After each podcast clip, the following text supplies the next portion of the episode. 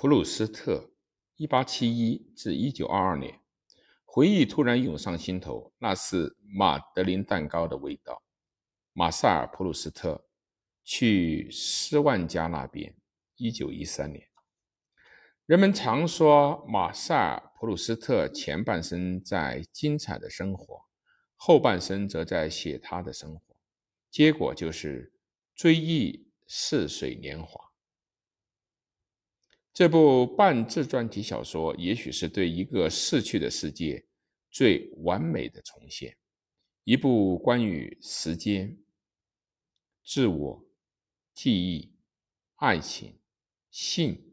社会和经验的思考，《追忆似水年华》的书名也曾被译为《追忆逝去的事物》。一九九二年出版的版本改为《追忆逝去的时光》更为准确。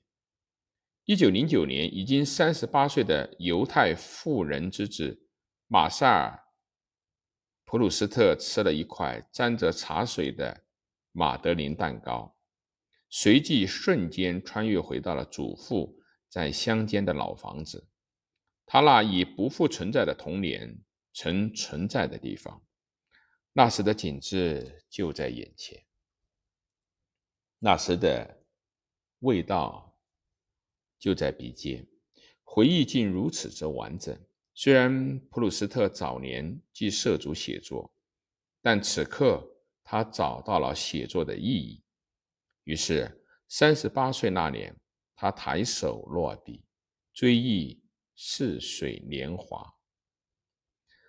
在普鲁斯特启程穿越回到那早已不复存在的过去时，他彻底退出了现在的世界。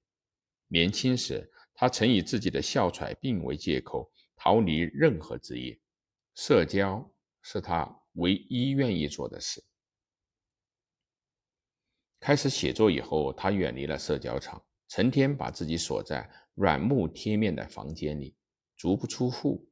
渐渐的，他变成了一个偏执的病人，忧郁症更是让他的健康每况愈下。他要求每天早上的晨报要先用消毒剂熏蒸以后再拿给他。他不吃不喝，只服用鸦片制剂和用于镇静的。巴比妥类药。普鲁斯特的写作方式令一些人感到无比的困惑。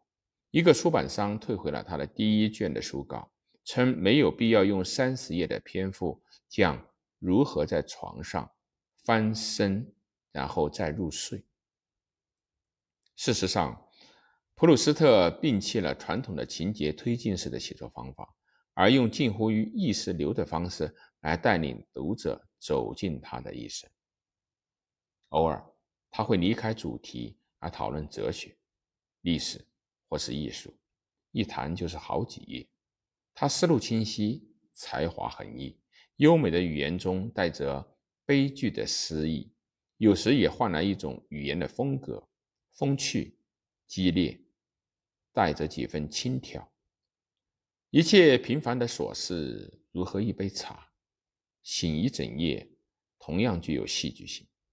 普鲁斯特催眠了读者，使他们沉浸在一个与他们自己的世界同等真实的时空。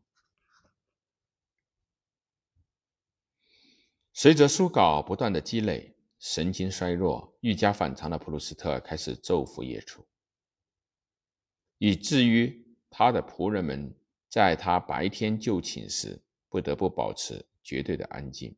他会在深夜造访朋友，或者让他们一大早陪自己去巴黎圣母院。他也常常只在睡衣外披一件毛皮大衣就出门。普鲁斯特喜欢成为众人的焦点，为此几乎歇斯底里。年幼时体弱多病，是他获取母亲注意力的一种方式。成年以后，退隐又让他从好友处获得了同等的关心。在追忆似水年华中。母亲夜里离家后，孩子近乎绝望的心情，让人不禁联想到普鲁斯特对母亲近乎恋母情节的依恋。他也曾试图用金钱买来爱情。将他的男性爱人聘为仆人。然而，他近乎偏执的关注又使他们一一离开。他是一个天才对话者与模仿者，却不带丝毫的恶意。他的铺张浪费也是出了名的，曾包下整层的旅馆，只为安静。他那些常年饱受折磨的仆人，领着优厚的薪水；遇上外貌英俊的侍者，他会给他们可观的小费。即使后来家财散尽，他仍给一战中被派驻前线的士兵寄去食物。青年时的普鲁斯特曾是个势利的人，然而这个犹太同性恋者对于融入巴黎上流社会的渴望，并未阻止他反对巴黎贵族们的反犹太风气。德莱福斯事件期间，他冒着被社会孤立的危险，高调支持被错误裁定犯有叛国罪的犹太军官。他终身害怕因其性取向而遭到社会的排斥。却敢于在写作中谈论此事，称自己要正确的对待一切，从夏吕斯男爵的性侵到盖尔芒特公爵夫人的红鞋，尽皆因如此。普鲁斯特做到了，他栩栩如生的描写完整了整个的经震惊，他追求不断的改变的知觉的本质。造就了前无古人的细腻描绘，超过两千个存在于追忆中的人物，每一个都带有栩栩如生的多面性。用于描写他们的语言亦极其优美。八百万个语言中，每一个都像是精心挑选的。直到去世前几个小时，普鲁斯特仍在修改手稿。一个友人如此评价他的离世：生时超凡脱俗，死时心不在焉。而在作家让科克托看来，那本倾注了其记忆、健康与灵魂的笔记似乎有了生命，就像一只藏在阵亡士兵的手腕上，指针仍在跳动的腕表。